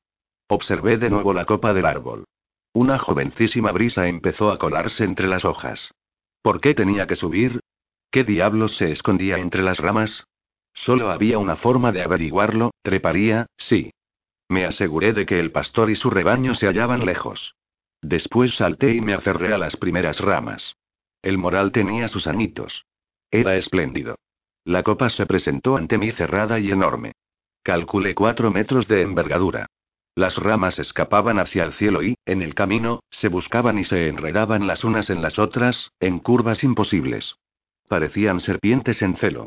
Era un prodigioso trabajo de la naturaleza. La bellinte, miré, pero no vi nada fuera de aquella belleza. Con santísima paciencia, el ramaje se había convertido en una fogata de madera. Las ramas danzaban como lenguas de fuego. Pensé en descender. Ya no tenía edad ni humor para semejantes aventuras. Y la brisa, lista, me hizo cambiar de opinión. Agitó las hojas en forma de corazón y algo me hizo un guiño desde lo alto. Creí ver, no era posible. Trepé un poco más y casi lo tuve al alcance de la mano. Dios. Terminé situándome a su altura y, al reconocerlo, me estremecí como las hojas del moral. La frondosidad del árbol lo hacía prácticamente invisible. Lo toqué, desconfiado. Era lo que pensaba, en efecto. En una de las horquillas del laberíntico ramaje clavada en la madera aparecía otra pieza del avión. Dios bendito. Tenía casi dos metros de longitud. Era parte del timón de dirección del C-141. Recordé que, en la visita al hangar, la cola carecía de él. Me moví como pude a su alrededor y confirmé las primeras sospechas. Se hallaba muy deteriorado, pero conservaba uno de los tres herrajes que lo habían articulado al estabilizador vertical. Observé también la horquilla y uno de los largueros. No había duda. Y en eso fui a descubrir un total de cinco orificios, en desorden, similares a los 53 que detecté en la cola en forma de T. Aparecían en las proximidades del borde de salida y con los cráteres en idéntica posición. De fuera hacia adentro. Miserables. Allí permanecí más de una hora, tomando notas mentales sobre lo que tenía a la vista. Era casualidad que las barras de metal, el trozo de fuselaje del tetramotor y parte del timón de dirección del C-141 hubieran aparecido en un sector de 10 metros de diámetro y a casi 5 kilómetros del paraje donde se estrelló el avión, no, no era casual, el aparato había sido derribado. Pero las sorpresas no terminaron ahí. Poco antes del mediodía, terminada la inspección, decidí bajar. Y me dije, ahora empieza lo comprometido, ¿sabré encontrar el camino de vuelta al pueblo? El destino, supongo, sonrió burlón, la cuestión es que, en una de las maniobras de descenso, la mano izquierda buscó apoyo en la reunión de varias ramas. Noté algo raro. Había tocado una superficie blanda y húmeda. Dirigí una fugaz mirada hacia aquello y recibí un susto de muerte. Reaccioné mal y terminé perdiendo el equilibrio. ¡Qué hombre tan torpe! Entonces me precipité hacia el suelo. Las ramas fueron golpeándome y amortiguaron la caída. Terminé con los huesos en tierra. El golpe fue de película. Pero los cielos me protegieron. Me levanté a la misma velocidad a la que caí. Tenté la ropa. Solo presentaba magulladuras y arañazos. El orgullo, eso sí, aparecía malherido, miré a mi alrededor como un perfecto estúpido. Allí no había nadie. Mejor dicho, estaba el silencio y me observaba, estupefacto. Vaya. Y rebobiné la memoria. ¿Qué había sucedido? ¿Qué fue lo que toqué en el árbol? No daba crédito a lo visto y tampoco a mi torpeza. Pensé en volver a subir y confirmar la visión, pero no me sentí con ánimos. No fue necesario. La visión estaba al pie del árbol. Había caído conmigo. Aparecía boca abajo. Me acerqué, desconcertado. Era lo que creía que era. Le di la vuelta y retrocedí, desmoralizado. Una legión de hormigas rojas lo devoraba. Lo inspeccioné a distancia y llegué a la brillante conclusión de que tenía mucho que ver con el derribo del C-141. Era el pie derecho de un adulto. A decir verdad, lo que quedaba de él. Faltaba la parte del talón. A través de la carne y de las implacables hormigas se distinguían los huesos cuboides y escalides. El dedo pulgar aparecía amputado a la altura de la primera falange. No hacía falta ser muy despierto para deducir que pertenecía a uno de los pasajeros del avión de carga, estrellado en los bosques de Hueva. Me senté sobre una piedra, desalentado. Ya no había duda. El C-141 fue atacado y, posteriormente, cayó. Y comprendí la excitación del perro, terminé buscando una grieta en el terreno y deposité el pie, sepultándolo bajo un montón de piedras. Después emprendí el camino de regreso a Hueva. Ya había visto más que suficiente. La desmoralización era tal que me limité a caminar y caminar, sin pensar. Eso me salvó. No podía creerlo. Alguien derribó el aparato. El sol tuvo piedad de quien esto escribe y me llevó de la mano hasta la aldea. Esa tarde, en la base, alguien me previno. Ansen y los suyos regresarían a Estados Unidos al día siguiente, jueves.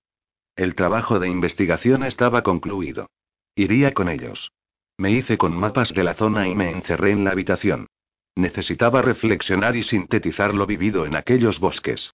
Conocía la respuesta de antemano, pero quise ser objetivo. Dibujé. Hice cálculos. Consulté los mapas. Volví a calcular. Volví a dibujar, afirmativo. El resultado fue el mismo. Me sentí nuevamente desolado. El C-141 fue derribado, y lo hicimos nosotros, los propios norteamericanos. Lo había intuido a lo largo de las pesquisas. Ahora estaba claro. En resumen, esto fue lo averiguado. 1. Las barras metálicas, presumiblemente de titanio 127, podían formar parte de la carga explosiva alojada en la cabeza de guerra de un misil aire-aire 128. Como piloto, lamentablemente, sabía mucho al respecto, al impactar, las barras de titanio se proyectan en anillo, siendo troceadas y actuando como metralla. El titanio, especialmente diseñado para ello, destroza cuanto encuentra a su paso, en un efecto guillotina. En el caso del C-141, parte de la cola quedó destruida, cortando cables, sistemas hidráulicos y afectando, posiblemente, a las turbinas. Esto explicaba los numerosos y misteriosos orificios que hallé en la referida cola, así como la falta de ropa en muchos de los cuerpos y la desintegración de otros. Por razones no difíciles de imaginar, parte de la metralla cayó al pie del moral. Y otro tanto ocurrió con el timón de dirección y con el pie humano. Ambos quedaron retenidos entre el ramaje. El trozo de fuselaje, con parte del cráneo, fue lanzado algo más allá del árbol. 2. ¿Qué tipo de misil aire-aire contiene barras de titanio? Según mis noticias, el AIM-9 de Winder. Un proyectil guiado por calor 129, con una carga explosiva de 9,4 kilos. El maldito círculo seguía cerrándose, inexorablemente. 3. Y me hice una pregunta lógica. ¿Qué aviones militares disponen de ese tipo de armamento? La respuesta fue dramática. Aparatos norteamericanos o cazas aliados. En otras palabras, el F-4 Phantom II. Casualmente, esta clase de interceptor y cazabombardero se hallaba destacado en las bases aéreas de Torrejón y Zaragoza, al noreste de Madrid 130. Tuve que detenerme más de una y más de dos veces. Aquello era desolador. 4. El lugar del impacto contra el terreno no guardaba relación con la barranca en la que fueron halladas las barras de titanio y los restos humanos y del C-141. La deducción fue simple. El aparato fue alcanzado por un misil y terminó estrellándose a 4 kilómetros, en las proximidades de Nueva. Esto explicaba la versión de Ray, el navegante, y la de los vecinos que vieron el avión envuelto en llamas antes de estrellarse en el bosque. 5. Los datos apuntaban a que el disparo fue hecho desde atrás, posiblemente a las 6 de la posición de los pilotos del tetramotor, y desde un nivel superior. Por eso el F-4 no fue captado por el radar del C-141. El misil tuvo que golpear la parte posterior del aparato. 6. Las palabras oídas en la radio por el personal de cabina del C-141 fueron igualmente importantes. Zorro 2 es la expresión utilizada por los pilotos cuando lanzan un misil Winder. 7.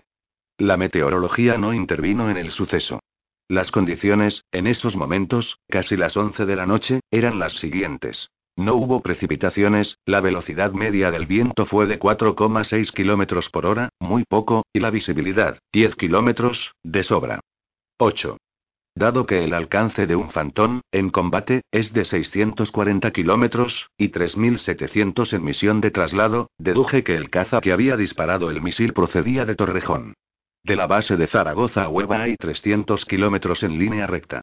El piloto de caza, según el navegante, tenía acento tejano. Como decía mi abuelo, el cazador de patos, blanco y en botella, en definitiva, 24 asesinatos. El vuelo de Atenas a Torrejón se había desarrollado con normalidad.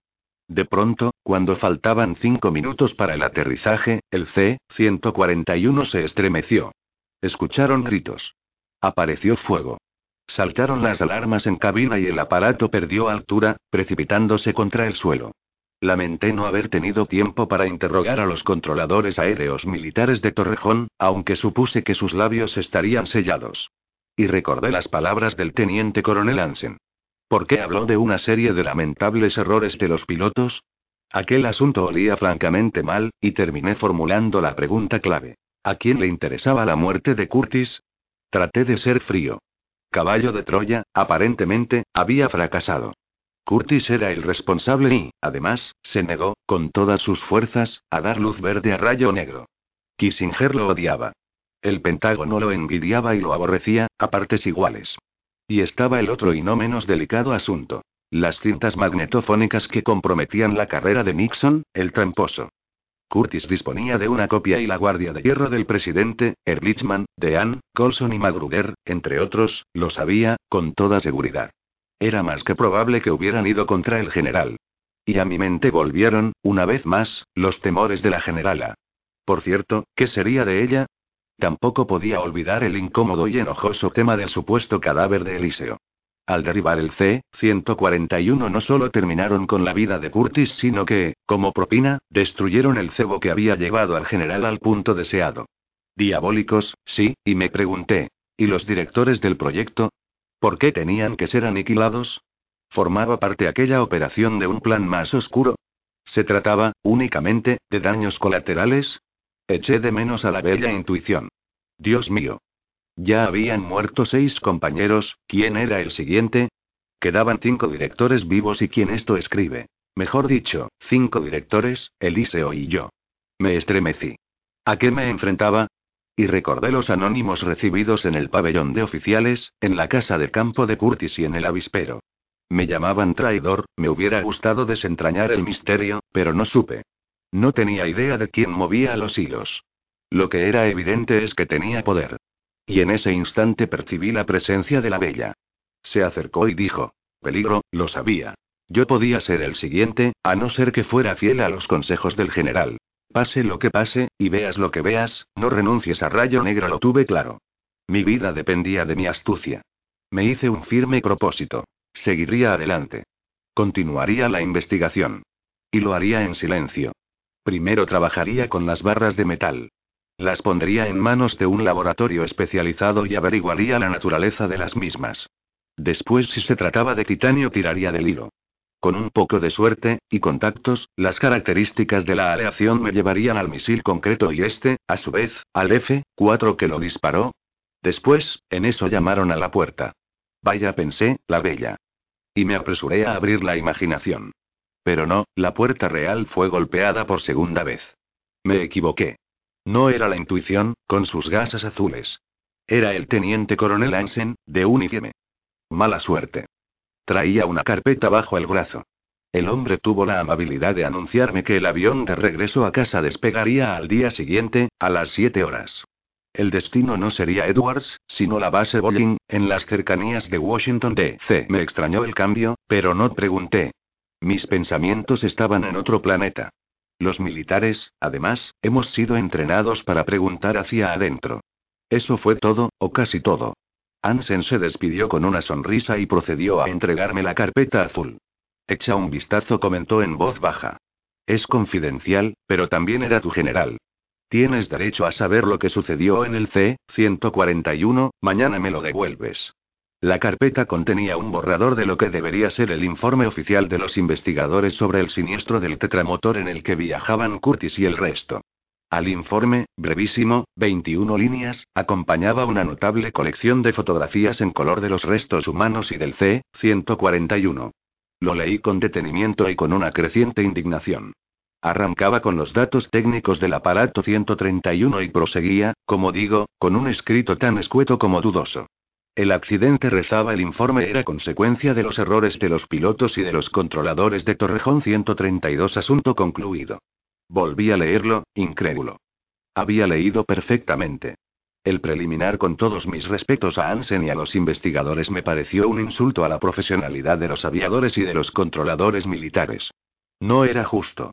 Por supuesto, no aparecía una palabra, ni una sola fotografía, sobre los 53 orificios existentes en la cola del C-141. Repasé los mapas de la zona y comprobé que el monte citado en el informe, 929 metros, no existía. La única elevación cercana a esa altitud, 928 metros, era el Carago ya mencionado, que se alza a más de 6 kilómetros del lugar del siniestro. Como siempre, lo más sencillo es culpar a los muertos.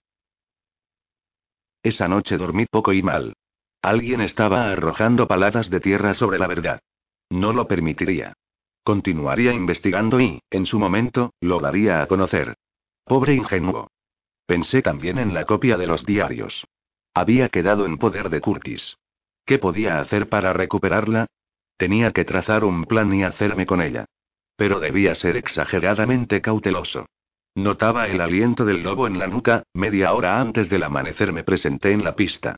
La visión del KC-130F, que nos trasladaría a mi país, provocó en quien esto escribe un familiar cosquilleo.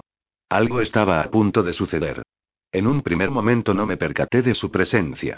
El equipo de la UAI y el resto de los investigadores de Ansen iban y venían, ocupados en el traslado del material y de sus respectivos petates. Después nos visitó el amanecer y empezó a teñir los rostros y las cosas. El día llegó detrás, casi de la mano del alba. Consulté la meteorología. Anunciaba tiempo en calma, con una presión atmosférica de 1017,2 milibares. Echaba de menos la cuna. Un viento tímido, montado en ráfagas de 9,3 kilómetros por hora, vino también a despedirse. Y nos despabiló a todos. Fue entonces cuando me fijé en él. Frente a la cola del KC-130F descubrí un pequeño tractor. Arrastraba un remolque de color verde. En él descansaba un solitario ataúd, envuelto de forma descuidada en una bandera norteamericana. Nadie le prestaba atención. Caminé hacia el remolque y permanecí junto al féretro, intrigado. ¿Quién era? Nadie me había comentado nada. ¿Por qué uno solo de los cadáveres? ¿Qué sucedía con los otros? ¿O no se trataba de uno de los pasajeros del C-141? El alba lo había visto todo y se alejó, definitivamente. Entonces, sobre las lomas lejanas, apareció él, redondo, y con un amarillo recientísimo. Y el sol la emprendió a destellos con los fantón que dormitaban en las pistas. Pero alguien me sacó de mis observaciones. Sentí una mano en el hombro izquierdo. Era Hansen. Le devolví la carpeta azul y aproveché para preguntar sobre la identidad del muerto. Sonrió con brevedad y señaló la carpeta, sorteando la pregunta con otra cuestión. ¿Qué opinas? No estaba dispuesto a descubrir mis cartas y disimulé. Parece un informe muy escueto, demasiado. Son las órdenes. ¿Las órdenes? El teniente coronel comprendió que se había columpiado y escapó del embrollo, respondiendo a mi anterior pregunta sobre el féretro. Es tu general, rectificó. Mejor dicho, lo que dicen que queda de él. Señalé el ataúd y formulé una cuestión innecesaria. Curtis. Asintió y añadió. Lo llevamos a casa, lo han identificado. ¿Y eso qué importa? Está muerto. Yo sabía que en aquel ataúd no se hallaba el cadáver del general. Nadie logró identificar a nadie. El interior podía contener hierro y los restos mortales de otros, los forenses hicieron boiler y punto. No hubo comentarios. ¿Para qué? Y Ansen, advirtiendo la sorpresa en mi rostro, trató de aliviarme. Los otros irán llegando, poco a poco, los otros. Si matizó, los otros 23 cadáveres. Sonrió de nuevo, maliciosamente, y exclamó. Los jefazos no quieren que el pueblo sufra a la vista de tanto ataúd, no entiendo. Y aclaró. ¿Vietnam todavía duele? ¿Cuándo serán repatriados? Se encogió de hombros y redondeó. Eso depende del señor Kissinger. Deduje que el flamante secretario de Estado estaba pensando, sobre todo, en la catástrofe llamada Watergate. ¿Cuáles son los planes respecto a él? E indiqué el féretro. El sábado tendrá lugar el sepelio, en Arlington. Acudirá la plana mayor. Malditos bastardos. Ansen se retiró y atendió a sus hombres. Yo continué frente al ataúd, los sentimientos andaban revueltos y encontrados. Curtis no había sido un hombre de mi devoción. Es más, lo taché de traidor, intentar clonar al maestro me pareció una aberración. Ahora, sin embargo, a la vista del féretro, sentí una inmensa piedad. Nadie merece una muerte tan cruel. En fin, el general había cumplido su contrato. El Galileo lo dijo muchas veces. No juzgues, aunque creas que tienes razón, sí, nadie es superior a nadie. Curtis, al final, había dado señales de humanidad. Me hizo algunos favores, y notables. Ahora, el general conocía la verdad, o parte de ella. Le deseé suerte y me retiré. Al poco, la PM cargó el féretro y se dirigió, lentamente, hacia la bodega del KC, 130F. No hubo música ni honores. Me cuadré, saludé militarmente. Sentí un nudo en la garganta. Y en eso, cuando los seis policías militares caminaban con el féretro hacia la rampa de acceso a la bodega del aparato, una ráfaga de viento, cómplice del destino, arrebató la bandera que mal cubría el ataúd y se la llevó lejos. Y fue a perderse entre los fantón que espiaban el cortejo desde el falso horizonte de las pistas. Aplaudí la simbología. Los cielos, como dije, hablan ese idioma. Mensaje recibido. Nadie se preocupó de la bandera. Y el KC-130F terminó tragándose el ataúd del supuesto Curtis. A las 9 horas, 16 minutos y 14 segundos despegamos pesadamente de la base de Torrejón, rumbo a los cielos y a lo desconocido. Por supuesto. Asistiría al sepelio del general. Lo que no imaginaba es que en la base de Bollin al pie de la escalerilla del avión aguardaba otra sorpresa. El vuelo fue tranquilo. Pensé mucho y dibujé planes. La rabia por el derribo del C-141 se mezcló con los pensamientos y todo hirvió en la misma olla. Tenía que analizar las barras metálicas. Eso era lo primero. Tenía que aclarar el asunto de la copia de los diarios. Si no lograba hacerme con ella tendría que dibujar un plan B. A saber, imprimiría una segunda copia y la sacaría de la base de Edwards. ¿Cómo hacerlo? Ni idea. Tenía que pensar a quién entregar dichos diarios y, sobre todo, cómo hacerlo sin que peligrase su vida. La mía prácticamente consumida no contaba. Tenía que barajar nombres de periodistas. Sería la solución ideal. El mundo quedaría sobrecogido. La USAF había logrado la hazaña de las hazañas. El verdadero mensaje del hombre Dios estaría al alcance de todos. Nada de filtros. Nada de mutilaciones e intereses bastardos. Esos diarios podrían devolver la esperanza a millones de personas. A la mierda las prohibiciones y los protocolos de confidencialidad. Y, como digo, dibujé un plan. Por supuesto, no olvidaba la cita en el Mar Muerto. 6 de octubre. El instinto gritaba que Eliseo continuaba vivo. No podía descuidarme. Faltaba un mes. Primero tenía que arreglármelas para abandonar la base de Edwards, mi destino. Esta vez no tenía excusa. Tenía que pensar y pensar y pensar, era menester que viajase a Israel, o a Jordania, y, desde allí, a las coordenadas del código. No era tarea fácil. La situación política en Oriente Próximo seguía envenenándose. Y todo esto debía ser ejecutado con limpieza, efectividad y máxima prudencia. La desaparición de Curtis traería problemas y mucha confusión en el seno del ya alterado proyecto Suibel. No me equivoqué, aterrizamos en Bolling sin novedad. Eran las 15h hora local de Washington, D.C. Del jueves, 6 de septiembre de 1973. Al asomarme a la pista quedé atónito. Al pie de la escalerilla aguardaban el jefe de la base, Estrella, dos de sus hijos, y el fiel Doménico, el ayudante de Curtis. Nadie más. Tampoco hubo música u honores militares. Malnacidos. Nos abrazamos. Estrella, la generala, aparecía encorvada, consumida, y de luto riguroso. Se hundió el mundo al verla. Dejé que me inundara con aquellos habladores ojos azules. Se esforzó por sonreír, pero la voluntad falló. Y las lágrimas, incontenibles, corrieron por los ojos de todos. Uno de los hijos me expresó el agradecimiento de la familia por haber acudido al lugar del siniestro y por acompañar los restos de su padre. No supe qué responder. Sentí cómo me desangraba por dentro. No debía revelar lo que había descubierto en España. No tenía sentido sumar dolor al dolor, fueron momentos espesos, como dibujados por una mano enemiga. Bajaron el féretro. Alguien, sabiamente, lo había cubierto con una segunda e impecable bandera. Estrella se aferró a mi brazo y los tres, ella, el dolor y quien esto escribe, caminamos despacio tras el ataúd. El KC-130F aparcó al sureste, cerca de la capilla. Fue otro detalle del coronel de la base, viejo amigo de Curtis. Y la policía militar, con el féretro al hombro, caminó con marcialidad hacia la capilla ardiente. Nosotros marchábamos detrás. Mirábamos pero no veíamos. A lo lejos se oía el tronar de los reactores, despegando y aterrizando. La vida seguía, inexplicablemente. La capilla era casi infantil, con cuatro vidrieras temblorosas, todas en azul, y representando la ascensión del Señor. El coronel de la base había dispuesto rosas blancas sobre el altar. Un Cristo de escayola, con los brazos abiertos, recibió los restos del supuesto Curtis. Era feo con ganas, Dios mío. El general, ahora, probablemente, estaría con él. El pater de la base, a petición de la familia, condujo el rezo del rosario. Yo permanecí cerca de Estrella, en silencio, y rememoré los buenos ratos en la casa de campo del general, en la bahía de Pablo.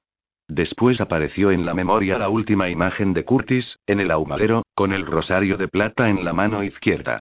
Era el atardecer del 20 de agosto. El general, en pie, saludó a su manera, con el habano. Y con la voz humillada exclamó: Que él te bendiga, pase lo que pase. Me estremecí. Recuerdo que en aquel momento me asaltó un presentimiento. El instinto nunca se equivoca, ¿o sí? Tras el rosario, la familia y Domenico permanecieron en la capilla, junto al féretro. Yo elegí el exterior. Necesitaba respirar. El dolor es masculino y asfixiante. El otoño asomaba en las puntas de las hojas de los castaños. El cielo dejaba hacer. Y al poco se presentó Domenico.